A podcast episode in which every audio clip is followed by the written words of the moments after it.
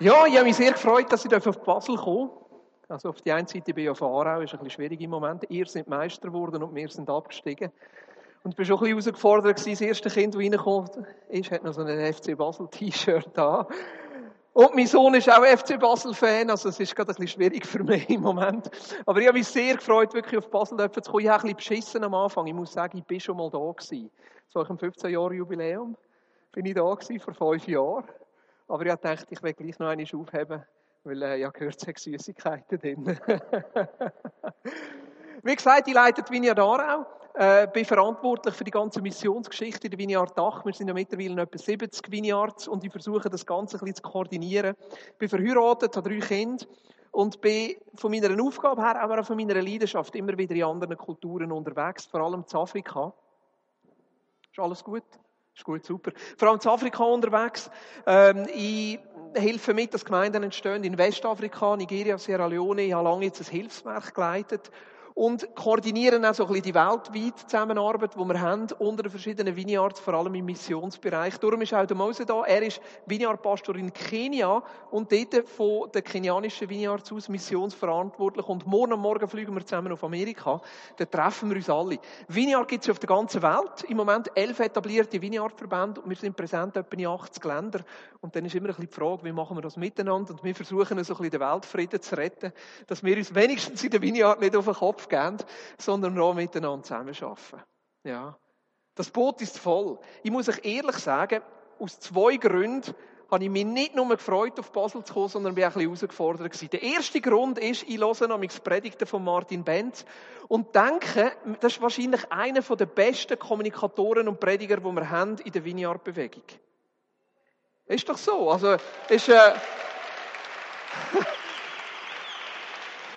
Und da habe ich mir überlegt, jetzt, jetzt müsste ich da ein paar Sachen sagen. Und ah, dann dachte ich, ja, ist gut, ich teile einfach mein Herz. Aber zu einem Thema, das Boot ist voll, wo ich ehrlich muss sagen, wenn ihr jetzt kommt mit der großen Erwartung, ich bringe euch jetzt die Lösung, dann muss ich leider enttäuschen. Es ist ein brutal schwieriges Thema. Es ist ein Thema, wo ich glaube, wo uns alle herausfordert. Und Vielleicht ist das Ende von meiner Predigt und was ich euch als Lösung weitergeben will, vielleicht genau anders, als du das heute oben erwartet hättest. Und ich hoffe gleich, dass du dein Herz kannst und auf das kannst einlassen und etwas von dem kannst mitnehmen, was mir selber auf dem Herzen brennt. Ich meine, das Boot ist voll, ist etwa der schrecklichste Satz, den ein Bundesrat in der Schweiz schon je gesagt hat. Es war 1942, am 30. August. Der Bundesrat Eduard von Steiger hat an einem christlichen Musikfestival unter einem Banner und auf dem Banner ist gestanden, euer Meister Christus. Hat er versucht, den Christen, die das christliche Musikfestival zusammengekommen sind, zu erklären, wieso als wir nicht mehr Flüchtlinge, und das ist vor allem um Juden gegangen, können aufnehmen in der Schweiz. 1942, wo man an sich schon gewusst hat, dass wenn man die Juden in die Schweiz lässt, dass sie werden sterben. An dem christlichen Musikfestival sagt er, Wer ein schon stark besetztes kleines Rettungsboot zu kommandieren hat, in dessen Tausende von Opfern einer Schiffskatastrophe nach Rettung schreien, muss hart scheinen, wenn er nicht alle aufnehmen kann. Und doch ist er noch menschlich, wenn er bei Zeiten vor falschen Hoffnungen wahrt und wenigstens die schon aufgenommen zu retten sucht. Das ist so dass die Aussage, die unter dem Titel Das Boot ist voll nachher zusammengefasst worden ist. Ja, wir haben ja schon so viele Menschen die gekommen sind, als Flüchtlinge. Wir haben ja schon so viele Menschen, die kommen aus anderen Kulturen. Und wenn wir jetzt noch einen mehr aufnehmen, dann kippt vielleicht das Boot und wir gehen alle unter. Der dramatische Trailer, wo ihr zusammengestellt habt für das Thema, drückt das ein bisschen aus. Es ist dramatisch. Zunahme von Menschen, die kommen. Ich meine, Frankreich schottet im Moment ihre Grenzen gegenüber Italien ab weil die Italiener nicht mehr nachkommen, alle Flüchtlinge zu registrieren. Und die Franzosen stehen im Moment mit Volluniform, quasi militärisch, stehen sie an der Grenze und machen Grenzen dicht gegenüber allen, die vielleicht eine andere Hautfarbe haben, das sehe Dass ja keine Flüchtlinge mehr reinkommen. Der Tessiner Regierungsrat hat vor einer Woche oder vor eineinhalb Wochen gesagt, wir müssen das Gleiche machen. Weil wir werden ja überschwemmt von Flüchtlingen. Das Boot ist voll.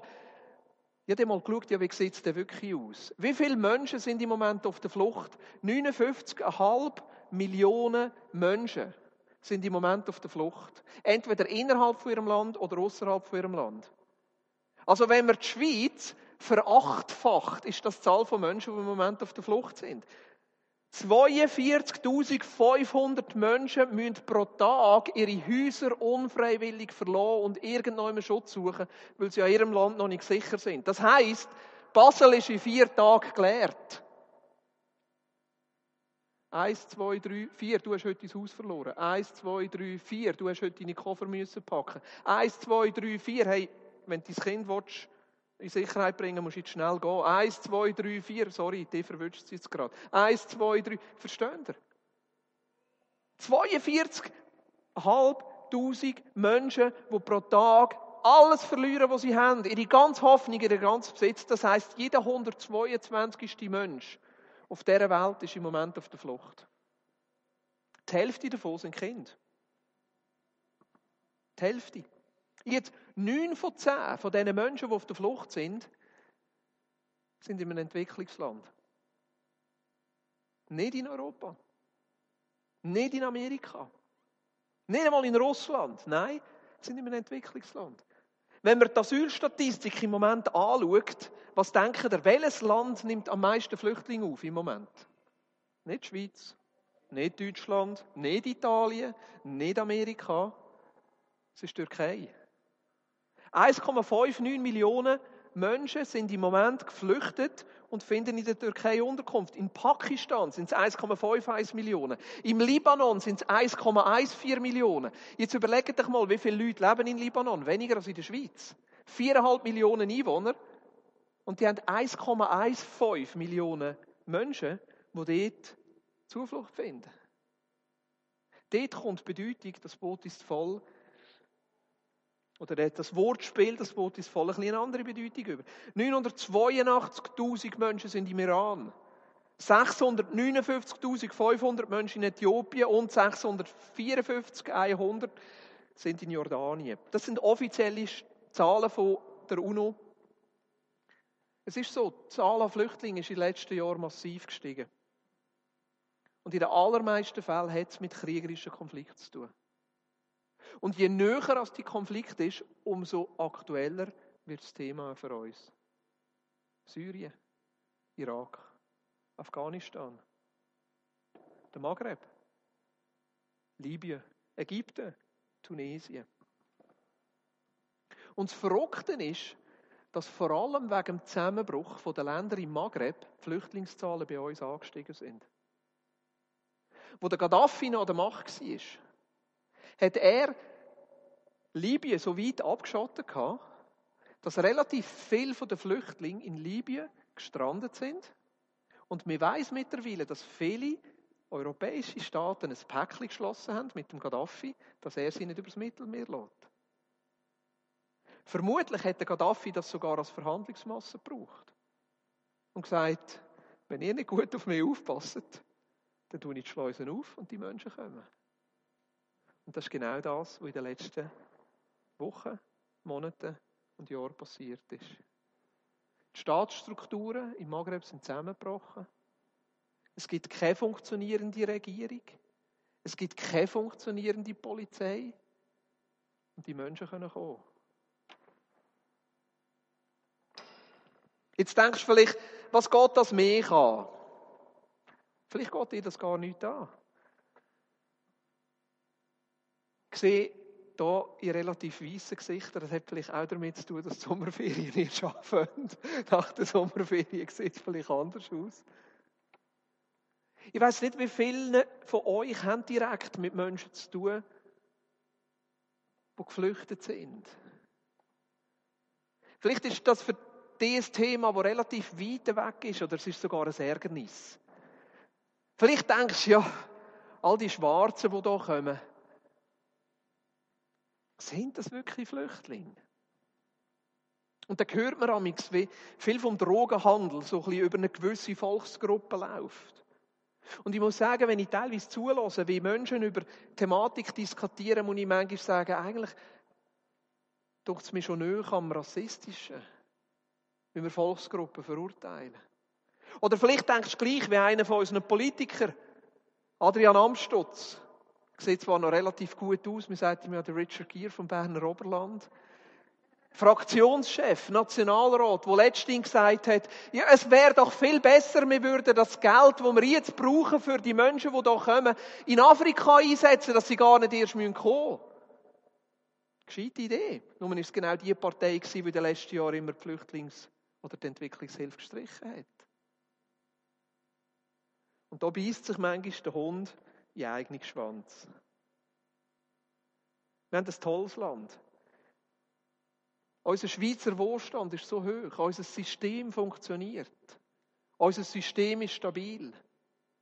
Und unser Land und unser Wohlstand beruht auf unseren Vorvätern, die gekrampft haben und sich eingesetzt haben.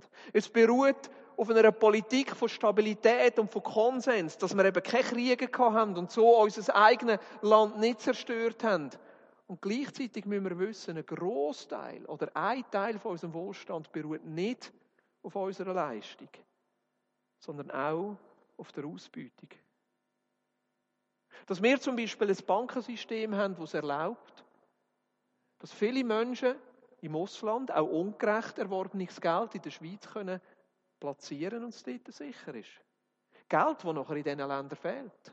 Geld, das in diesen Ländern zum Beispiel nicht zur Verfügung steht, dass jemand ein Unternehmen anfangen kann, dass jemand ein Haus kaufen kann, dass jemand investieren kann. Geld, das in diesen Ländern nachher einfach fehlt. Geld fehlt in diesen Ländern auch, weil wir ein Steuergesetz haben, das internationale Firmen erlaubt, in der Schweiz ein Holding zu machen und auf dieser Holding nachher fast keine Steuern zahlt. Tätig sind sie zwar in allen anderen Ländern, aber sie schaffen es nachher, den Steuergewinn in die Schweiz zu verschieben, dass sie hier wenig Steuern können zahlen können. Und das ist Geld, das nachher in diesen Ländern fehlt. Viele von diesen Ländern, wo die Menschen jetzt kommen, die haben Bodenschätze. Die müssten eigentlich reich sein. Aber würden wir selber am lieber mit Machthabern zusammenarbeiten, die vielleicht das Geld in die eigene Sache stecken, entwickeln sich die Länder nicht. Damit wollte ich die Länder nicht in Schutz nehmen. Und gleichzeitig müssen wir sehen, eigentlich tragen wir eine Mitverantwortung. Unser Wohlstand ist nicht einfach nur auf unserem eigenen Verdienst gewachsen. Wie kann es sein, dass ein Land, das keine Bodenschätze hat, ein Land, das nicht reich ist von sich aus, plötzlich zu so einem Wohlstand kommt? Nicht nur, aber auch auf Grundlage der Ausbeutung von anderen. Es ist noch schwierig, so Schätzungen zu machen. Aber es gibt ein Sean Ziegler, der gewisse Sachen untersucht hat. Bin nicht immer einverstanden mit dem Sean Ziegler. Aber er prangert wirklich gewisse Sachen an. Es gibt andere, die so Schätzungen gemacht haben. Im Moment geht man davon aus, dass bis zu 10 Franken zurückfließen aus Entwicklungsländern, wenn wir 1 Franken investieren. Aber was wir sicher können sagen, ist, dass im Moment Geld und Wohlstand aus Entwicklungsländern zurückfließt in reiche Länder. Und nicht unbedingt mehr die sind, die so viel in diesen Ländern tun. Darum, es geht uns etwas an. Jeden einzelnen von uns. Ob wir wollen oder nicht. Das Thema Gerechtigkeit geht uns etwas an. Das Thema Flüchtling geht uns etwas an. Wir können unsere Augen nicht verschliessen. Wir können die Faust im Sack machen, aber es nützt nichts. Ich habe vorher gesagt, dass ich relativ viel unterwegs bin. Habe immer wieder mit Menschen aus anderen Kulturen zu tun. Ich geniesse das auch. Ich finde das wahnsinnig spannend, weil ich etwas anfange zu entdecken. Dass Gott in jede Kultur etwas hineingelegt hat. Und dass das sogar ein Gewinn ist. Ich meine, ein Gewinn, den wir sowieso haben, ist, du kannst auf Basel essen und kannst auswählen, ob du Chinesisch willst, oder Italienisch, oder Mongolisch, oder Griechisch. Ich meine, ich fände es relativ langweilig, wenn das einzige Menü, das wir haben, Zürich Schnetzelten ist. Ah, das isst man ja da nicht. Was isst man zu Basel? Kein Zürich-Schnetzlitz. es gibt eine ganz interessante Bibelstelle in der Apostelgeschichte. Das ist aus der Predigt von Petrus, äh, von Paulus, wo er in Athen ist, wo er dort in den, den Griechen predigt. Der Paulus, der hier in Apostelgeschichte 17 nachher sagt, meine Botschaft handelt von dem Gott, der die ganze Welt mit allem, was darin ist, geschaffen hat. Er, der Herr über Himmel und Erde, wohnt nicht in Tempeln, die von Menschen erbaut wurden. Er ist auch nicht darauf angewiesen, dass wir Menschen ihm dienen. Nicht er ist von uns abhängig, sondern wir von ihm. Er ist es, der uns allen das Leben und die Luft zum Atmen gibt und uns mit allem versorgt, was wir zum Leben brauchen. Aus einem einzigen Menschen hat er alle Völker hervorgehen lassen. Er hat bestimmt, dass sich die Menschen über die ganze Erde ausbreiten und hat festgelegt, wie lange jedes Volk bestehen und in welchem Gebiet es leben soll. Finde ich noch eine interessante Aussage. Zu dieser Zeit hat es auch schon Verschiebungen gegeben. Zu dieser Zeit sind Menschen auch schon gereist. Das ist kein neues Phänomen. Und gleichzeitig sagt der Paulus da, dass Gott eigentlich verschiedene Völker geschaffen hat. Gott diesen Völkern auch Grenzen gegeben hat, Orte gegeben, wo sie leben können. Etwas, was ich herausgefunden habe, ist, für einen Afrikaner in der Schweiz zu überleben, ist wahnsinnig schwierig. Schon nur sich dem Klima anzupassen. Schon nur irgendwo mit unseren Strukturen irgendwo zurechtzukommen. Schon nur irgendwo sich im Bildungsdschungel zu orientieren. Das ist nicht so einfach. Und darum denke ich schon, das Beste wäre eigentlich, wenn Menschen in ihrer Heimat könnten bleiben. Und gleichzeitig gibt es eine wahnsinnige Schönheit, wenn wir anderen Kulturen können begegnen können. Weil Gott in diese Kultur etwas hineingelegt hat, wo wir nicht haben. Also, meine, wir denken ja sowieso immer, wir sind die Besten. Ja, Basel vielleicht nicht so, Zürcher eher noch. Ja, ich würde sagen, die Schweizer auch nicht, aber die Deutschen. Und bei denen stimmt es ja auch, das ist das Verrückte. Aber wir gehen ja sowieso immer davon aus, wir sind richtig. Wir gehen immer davon aus, so wie wir es machen, das ist das Beste. Und dann ist man einmal in einem anderen Land und merkt, dass die vielleicht etwas haben, wo noch viel schöner ist als das, was wir im Moment haben. Ich habe zum Beispiel herausgefunden, dass einige afrikanische Kulturen viel näher am alttestamentlichen Lebensstil dran sind, auch am neutestamentlichen Lebensstil von Teilen, von füreinander da sein, von generationenübergreifend leben, als wir das in der Schweiz sind. Was machen wir mit unseren alten Leuten? Wir stecken sie irgendwo ins Altersheim. Was machen sie? Sie behalten sie in der Familie. Was machen wir Schweizer mit unseren Kindern? Wir machen ein Gärtchen und sagen, da soll ja niemand irgendjemand etwas sagen, schließlich mein Kind, da habe nur ich etwas zu sagen. Wie erziehen Afrikaner ihre Kinder? Die sagen, es braucht ein ganzes Dorf, um ein Kind zu erziehen. Hilf mir mit. Und dann ja von lernen, was für eine wahnsinnige Schönheit die anderen Kulturen ist. Und wenn wir es schaffen, einander zu begegnen, dann sehen wir etwas von der Schönheit Gottes. Das Zweite, was ich gemerkt habe zu dem Thema, und das ist eine Bibelstelle aus 3. Mose 19, 32 bis 35, und die ist jetzt natürlich relativ kontextuell. Das heißt, das ist jetzt eine Bibelstelle, wo wirklich zum Volk Israel gesprochen worden ist. Und gleichzeitig, glaube ich, ist eine Grundwahrheit die für uns auch gilt. Da heißt es, ehrt und respektiert ältere Menschen.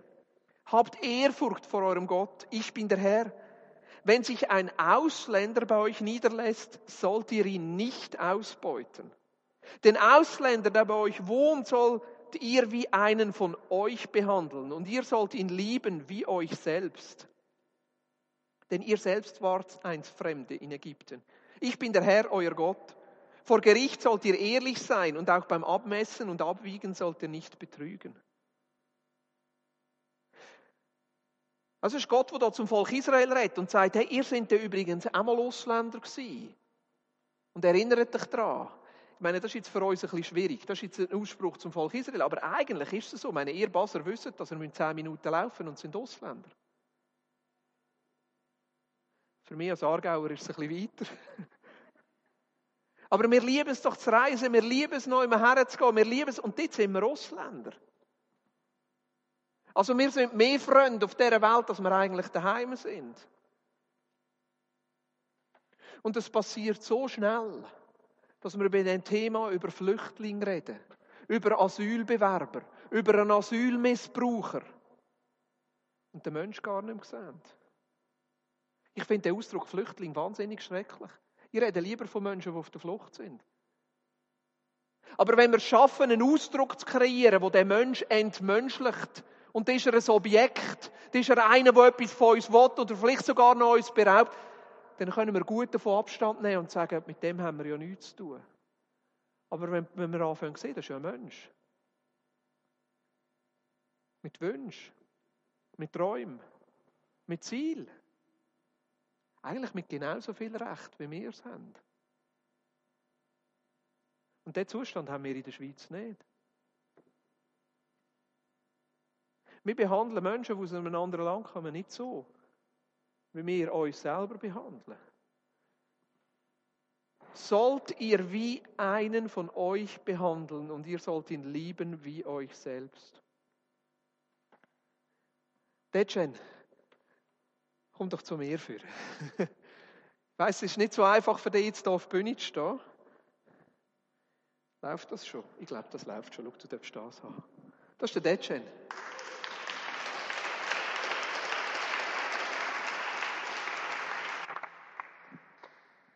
Er ist jetzt einer von diesen Menschen, der in die Schweiz geflüchtet ist.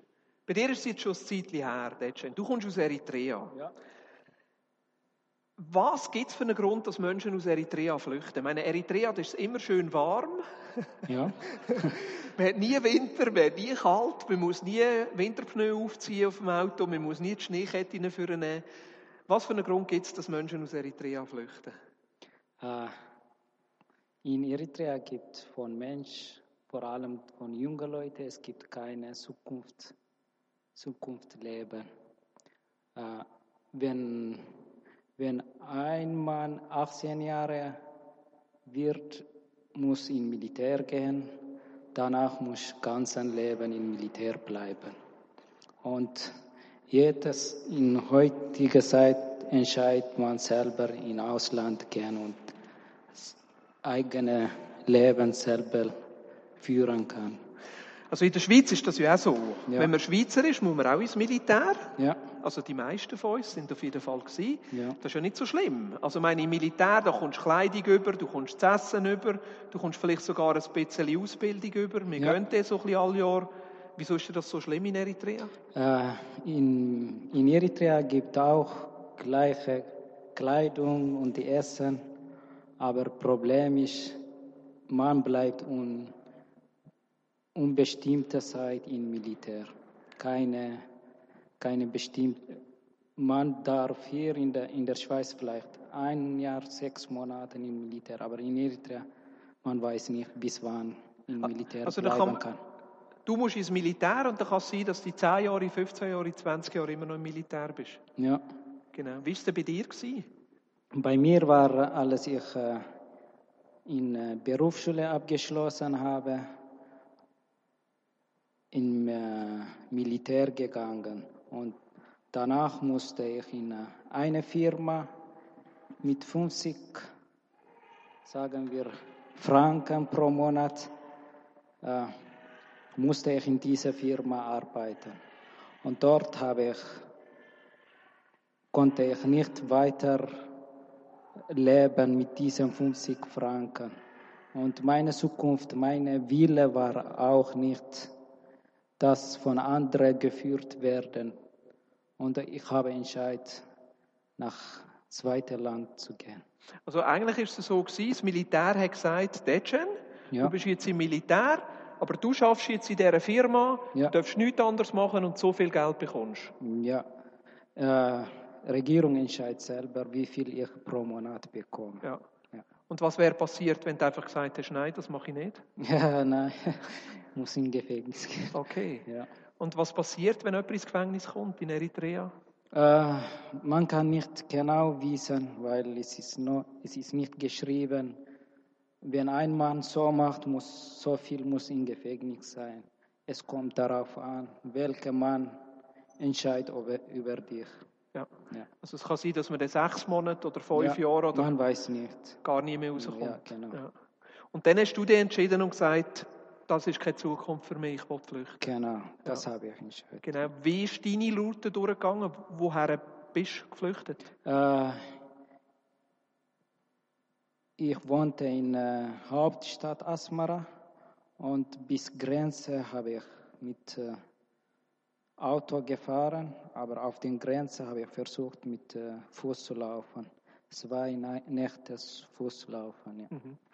Und Grenze ist immer stark bewacht von Militär Und, aber dort gibt Leute, die genau Weg wissen und wann kommt, wann bewegen diese Wachleute an dieser Straße.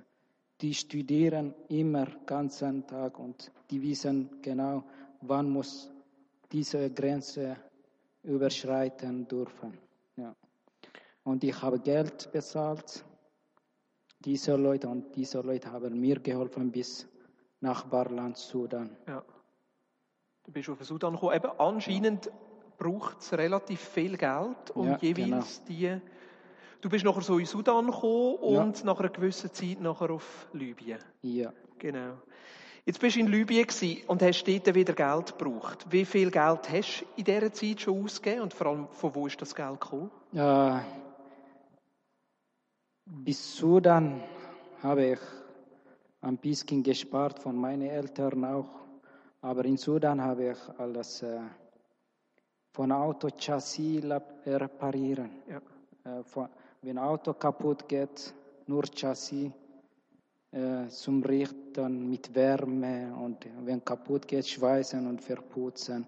Dort habe ich Geld ein bisschen gespart bis an den Grenze von Liebe Mhm. zum Bezahlen. Ja, Also du hast immer wieder so ein bisschen geschafft, ja genau. damit genug Ja. Geld hast für die nächste Ja, Etappe. genau. Genau. Und dann bist du auf Libyen gekommen. Auf, ja, auf den ja, genau. Wie viel Geld hat es zu dieser Zeit gekostet, die Überfahrt bis auf Italien? Ah, das war 2002. Damals war, mit, wenn mit heute vergleichen, es ist Hälfte von heute, ist 7000 Dollar. 7000 Dollar. 7000 Dollar, ja. Einfach nur, um die Überfahrt zu machen. Überfahr, Essen, alles, Ja. was du leisten kannst. Und du bist jetzt einer von diesen sogenannten Bootsflüchtlingen. Ja, Du bist auf so einem Schiff gewesen. ja. Wie ist das gewesen? Da ist man Ah. eingestiegen, hat eine Schwimmweste bekommen. Nein, Die Stewardess ist vorbeigekommen mit den Nüssli. Ja, mehr habe ich erst einmal in Libyen gesehen. Wir haben auch mehr, aber ich habe noch nie gewesen in unserem Meer Du hast noch nie ein Meer gesehen. gesehen und erst Und hast gleich gesagt, über das Meer wollte ich. ja genau. Ja. Und zuerst habe ich Geld bezahlt und ein paar Tage gewartet, bis das Schiff kommt. Und es war in der Nacht. Das Schiff war ein bisschen weit von äh, Küsten. Und äh, kleines Schiff zuerst zu uns gekommen. Ich habe auf den Schiff gestiegen und als ich an dieses Schiff, kleines Schiff gestiegen war, habe ich große Angst bekommen, weil Schiff geht so. Ich habe gedacht, wie Auto läuft gerade, aber Schiff. ja. Und wir waren an diesem Boot sechs, 61 Leute mit einer schwangeren Frau. Also am Anfang ist sie noch schwanger gewesen, am Ende nicht mehr. Ja, genau. Also die hat auf dem Schiff hat sie ihr Kind bekommen. Ja, die Frau konnte nicht in Libyen Spital gehen, weil sie hat, äh, ihr Mann war nicht mit sie. Wenn sie hat keinen Mann, die libysche Leute denken, äh, sie ist eine wie prostituierte Leute, äh, Frau. Sie akzeptieren sie nicht und sie geben keine Hilfe an diese Frau. Und sie hat entschieden, äh, diesen Weg zu nehmen. Ja. Und dann wart ihr auf diesem Schiff und seid einfach direkt nach Italien gefahren. Ja, wir haben direkt nach Italien gefahren, aber diesem Schiff nach einer ganzen äh, Nacht gefahren bin, haben ja, äh, der Kapitän hat gesagt, jede, jede eine Stunde, zwei Stunden, ja, hallo, muss Benzin tanken, Benzin tanken. Wir haben viele Flaschen von Benzin gehabt und wir haben an diesen Tank gefüllt. Und plötzlich hat er gesagt, ja, jetzt fahren wir nicht nach Italien, wir müssen nach Tunesien fahren, weil Benzin ist leer. Wir wollen nicht an diesem äh, Meer sterben, hat er gesagt. Ja, von 61 Leuten haben wir. Ein, ein Mann hat gesagt, hallo, das geht nicht. Er hat jede Stunde Benzin gefüllt. Diese Flasche waren mit äh, 20 Liter Benzin. Und er hat gesagt, nein, er, er wollte nach Tunesien einfach nehmen, dass er dieses Schiff nochmal andere Leute bringen kann. Also er hätte euch einfach in Tunesien gelassen. Er wollte es so machen. Mhm. Ja. Und äh, als wir mit anderen Mann geeignet haben, wir haben ihm gesagt, nein, du hast genug Benzin. Manche Leute unten gegangen, alles geschaut, dass genug Benzin gehabt. Und er hat gesagt, ja also, ich fahre jetzt nicht mehr. Meine Schiff fahre ich nicht mehr. Und ich habe auch ihm geholfen, wie das äh, fahren kann. Er hat mir gezeigt, wie das man fahren kann mit Schiff, mit großem Stock und geht ins Meer.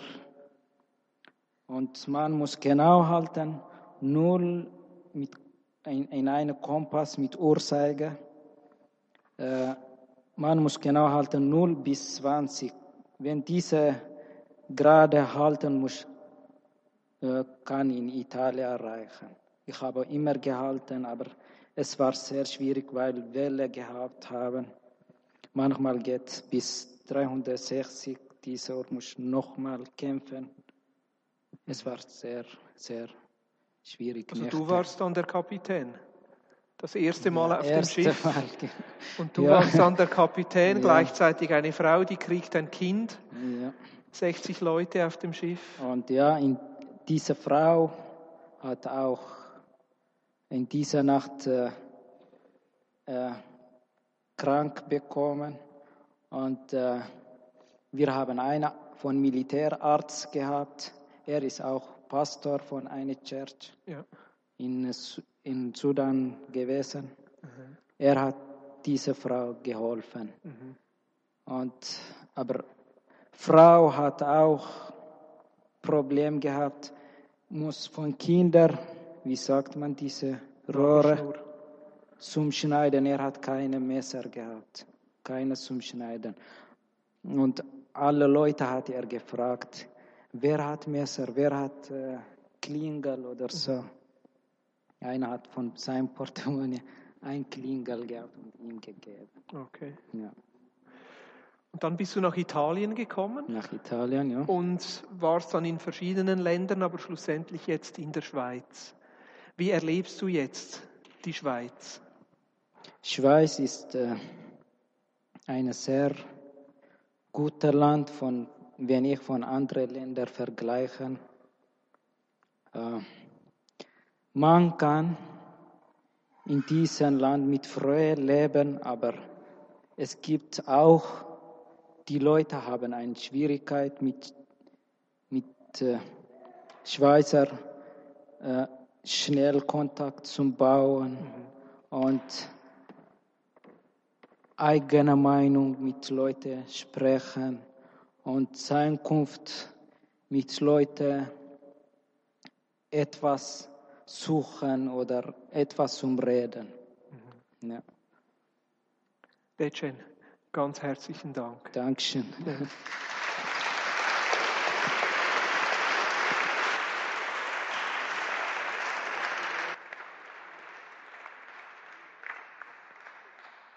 Den Ausländer, der bei euch wohnt, sollt ihr wie einen von euch behandeln und ihr sollt ihn lieben wie euch selbst.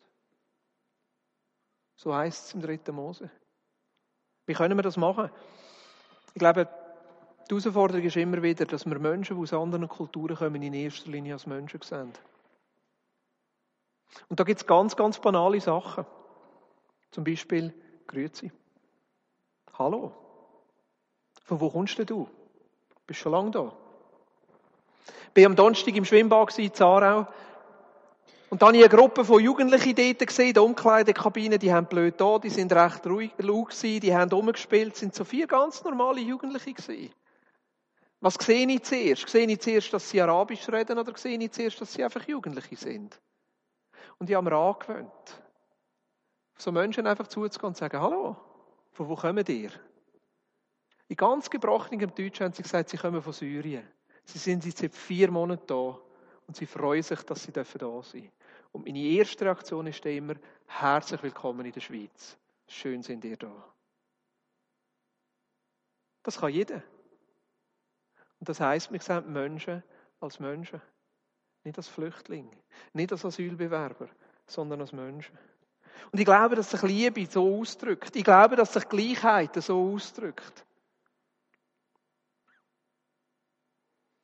Aber auch damit haben wir das Problem der Flüchtlinge ja noch nicht gelöst. Was heißt es das für uns als Land? Ist es richtig für uns als Land, unsere Grenzen zuzutun? Ist es denn richtig, dass wir sagen, ja, wir können ja auch nicht alle aufnehmen? Und ich muss euch ehrlich sagen, ich weiß es nicht.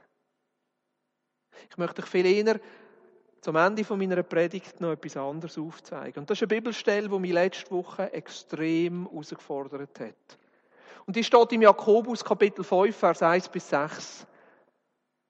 Und da heißt es, und nun zu euch Reichen, weint und klagt wegen all des Unheils, das über euch hereinbrechen wird.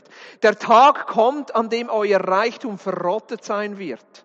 Motten werden eure Kleider zerfressen haben und euer Gold und Silber wird von Rost überzogen sein. Und dieser Rost wird als Beweis gegen euch dienen und wird euch zugrunde richten, als wäre er ein Feuer, das euer Fleisch verzehrt. Denn ihr habt Reichtümer angehäuft. Und das, obwohl ihr am Ende der Zeit leben. Schlimmer noch, den Arbeitern, die eure Felder bestellten, habt ihr den Lohn vorenthalten. Ein Unrecht, das zum Himmel schreit. Die Hilferufer derer, die eure Ernte einbrachten, sind dem Herrn, dem allmächtigen Gott, zu Ohren gekommen. Ihr habt hier auf der Erde ein Leben im Luxus geführt und habt euch dem Vergnügen hingegeben. Ihr habt euch alles gegönnt, was euer Herz begehrt und habt euch damit höchstpersönlich für den bevorstehenden Schlachttag gemästet, den Tag des Gerichts. Ihr habt Unschuldige verurteilt und getötet, Menschen, die sich nicht gegen euch zur Wehr setzen konnten. Wie viel Mal habe ich den Jakobus schon gelesen und wie viel Mal habe ich die Stelle überlesen, wo ich denke, das gilt ja nicht für mich, ich bin ja nicht reich. Ich habe wirklich nicht viel Geld auf meinem Bankkonto. Das meiste, was ich habe, ist irgendwo zu Afrika angelegt. In irgendeinem Projekt, das wir dort haben. Wenn ich an einen Reichen denke, dann denke ich an Gigi Jöri. An Daniel Vasella. An Burkhardt, ZKDT. Das sind Menschen, wo ich denke an einen Blocher. Das sind die Menschen, wo ich daran denke, wenn ich denke, das sind Reiche. Ich denke, die wenigsten von uns, die heute oben hier im Gottesdienst würden das auf sich beziehen. Du darfst gerne nach dem Gottesdienst von Mose von Kenia zugehen und ihn fragen, was er über uns denkt. Er ist aufgewachsen mit 47 Geschwistern, sechs Müttern in einer Lehmhütte. Und letztens hat er mir im Auto gesagt, weißt du, der grösste Wunsch, den ich habe, ist, Boris, dass du mir hilfst, in meinem Heimatdorf einen Brunnen zu bohren, dass wir flüssendes Wasser haben und diesen Leuten können Jesus Liebe praktisch weitergeben Dann kommt der unser Wohlstand und ob wir jetzt reich oder arm fühlen, gerade eine andere Perspektive über. Jeder von uns hier innen ist reich. Jeder. Jeder. Wenn ich denke, was für Möglichkeiten wir haben, was für Ausbildungsmöglichkeiten wir haben, was für Entwicklungsmöglichkeiten wir haben. Ich habe drei Kinder. Wenn ich denke, was für einer, einer Möglichkeit, dass sie aufwachsen und wenn ich vergleiche mit unseren Mitarbeitern in Sierra Leone, im Moment mitten im Ebola-Gebiet, die hat vor zwei Jahren Zwilling bekommen. Was haben die Zwillinge für Ausbildungsmöglichkeiten? Fast keine. Sie können froh sein, wenn die Mutter das Geld zusammenkratzen kann, damit sie sie in die Schule schicken. Wir sind die Reichen, wo die Jakobus hier davor hat. Und wir sind die, die auf dem Buckel von Menschen, die arm sind, unser Reichtum pflegen. Und ich glaube, wir müssen uns neu mit dieser Frage auseinandersetzen, wie gehen wir mit unserem Wohlstand um?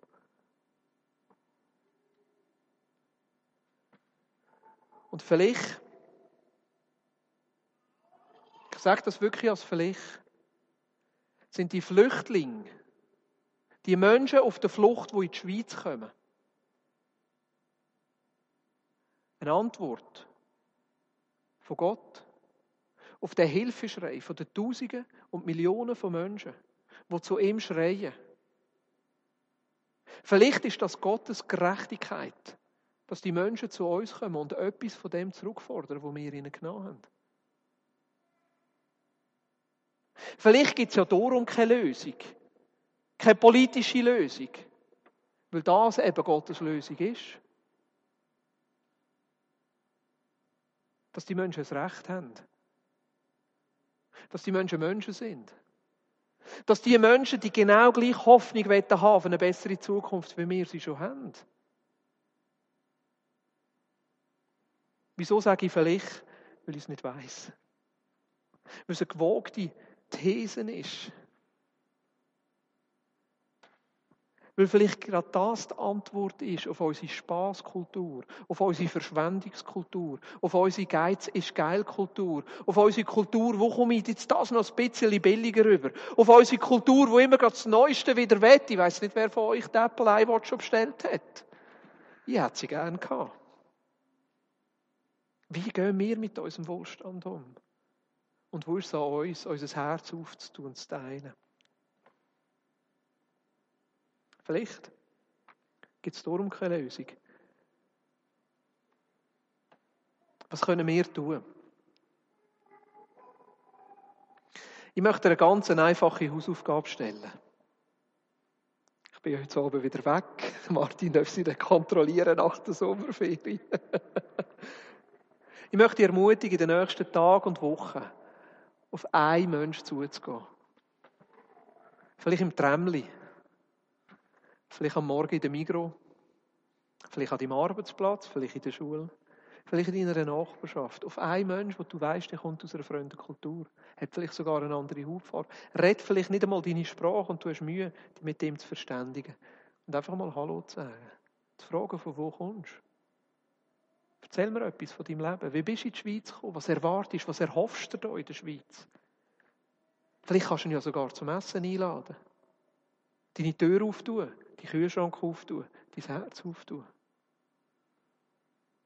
Und ich hoffe, dass du in dem Innen etwas von der Schönheit von Gott erkennst, und er in diese Kultur und in den Menschen hineingelegt hat.